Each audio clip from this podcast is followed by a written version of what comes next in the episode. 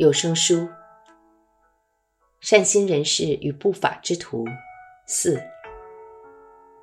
慈悲的浪漫情怀，致力于探索本初境界的体验。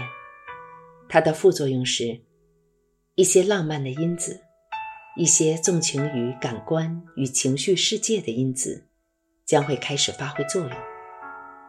为什么？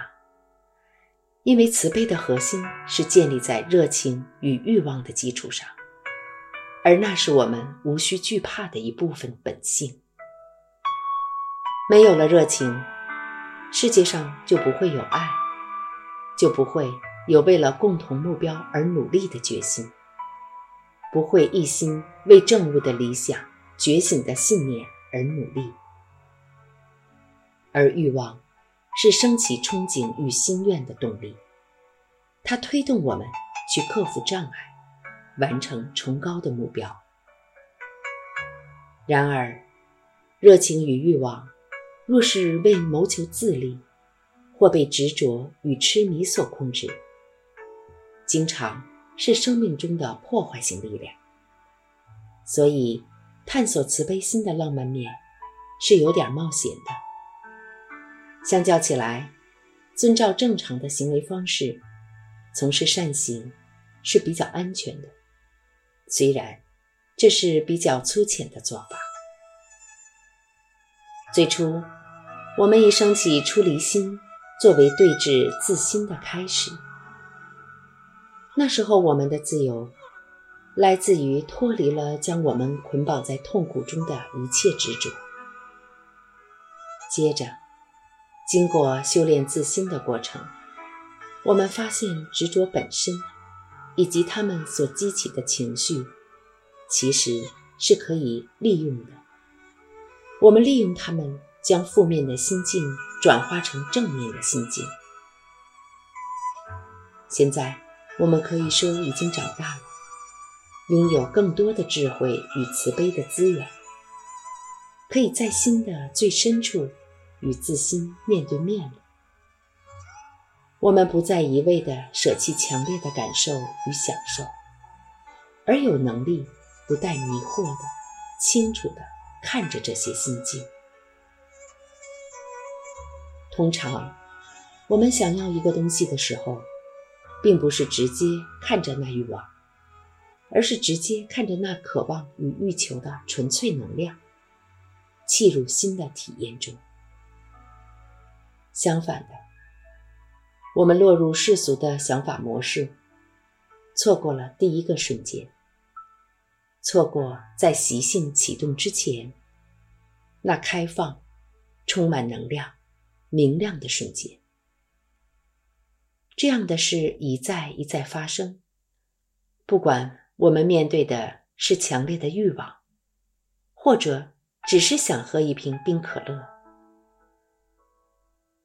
感谢我们那一大堆好与坏的念头，在我们朝着可乐伸出手之前，就否决了喝可乐的快乐。太甜了，热量太高了，咖啡因对人体有害，而且不是本地产品等等。我们的脑袋说别喝，味蕾却发出“嗯”的声音。重点是要在迷惘升起的时刻，当我们看着那瓶冰可乐，整个人都被吸引住的时候，看着这迷惘偏执的多彩多姿，看着它的赤裸无视，看着它的最根本面貌，对于这瓶可乐的热情，照亮了我们的心。在念头发动攻击之前，有一段觉醒的、愉悦的、满足的片刻。在这瞬间，我们可以选择重新堕入沉睡的心灵，逃避这强烈照亮的心境；也可以决定撤退，然后点一杯有机胡萝卜汁儿，或者。我们也可以在那时升起正悟的自信，也就是空性的智慧。至于最后我们到底有没有喝那瓶可乐，已经不是重点。重点是在欲望来袭时，我们如何对待此心，利用此心。从某个角度说，我们需要巨大的热情作为超越的跳板。当我们将热情的赤裸本质中那份温柔、温暖，与空性的明亮光芒相结合，就出现合而为一的自然感受。两者的结合，产生了所谓的极喜或大乐智慧。因为，在所有情绪的核心中，从未与慈悲须臾站立。任何情绪。一旦和空性合而为一，大乐的体验就此升起。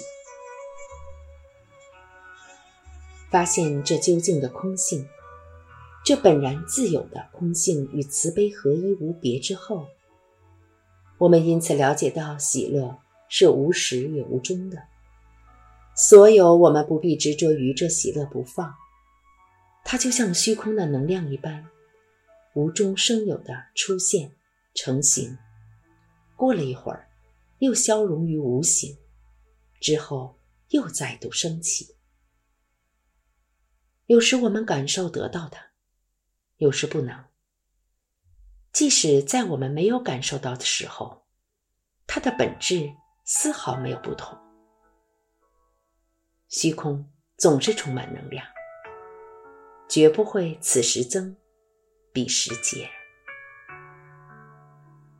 这时候，我们正悟的自信变得坚定而不可动摇。我们不再只是想着自己觉醒的样子，试着把自己改造成那个样貌。我们发现自己已经身处于觉醒的领域中，而自己正是其中一份子，是某种广大无限事物的一份子。孤单的感觉，个人的感觉，不再是自他之间的一堵墙。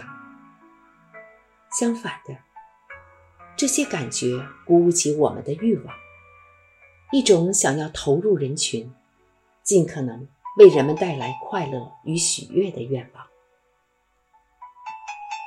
如今，我们已经走过旅程一圈，又回到原点，回想最初。我们以无我的概念作为摧毁迷惑的武器。现在，无我的体悟成为鼓舞我们的力量，给予我们勇气，去迎向自己与世界的迷惘偏执。当每个人都努力的想要刨出痛苦的深渊，少数稀有的人们却愿意重新跳入。想要成为这样的人，需要极大的勇气。以及对世界的极大热情。这时候，一点点疯狂是有帮助的。无论如何，不管你选择的是什么样的道路，不管这条路引领你走到何处，有一句口诀，你应该放进心里，永远珍藏，那就是。不要舍弃任何人，无论是谁，就算你现在帮不了他，心里也不要放弃他，不要对他关上你的心门。这是我们古老的心灵战友佛陀，他亲口说过的话。而如果你忘了这句话，没关系。住在你内心的那位叛逆的佛陀，未来会再度提醒你。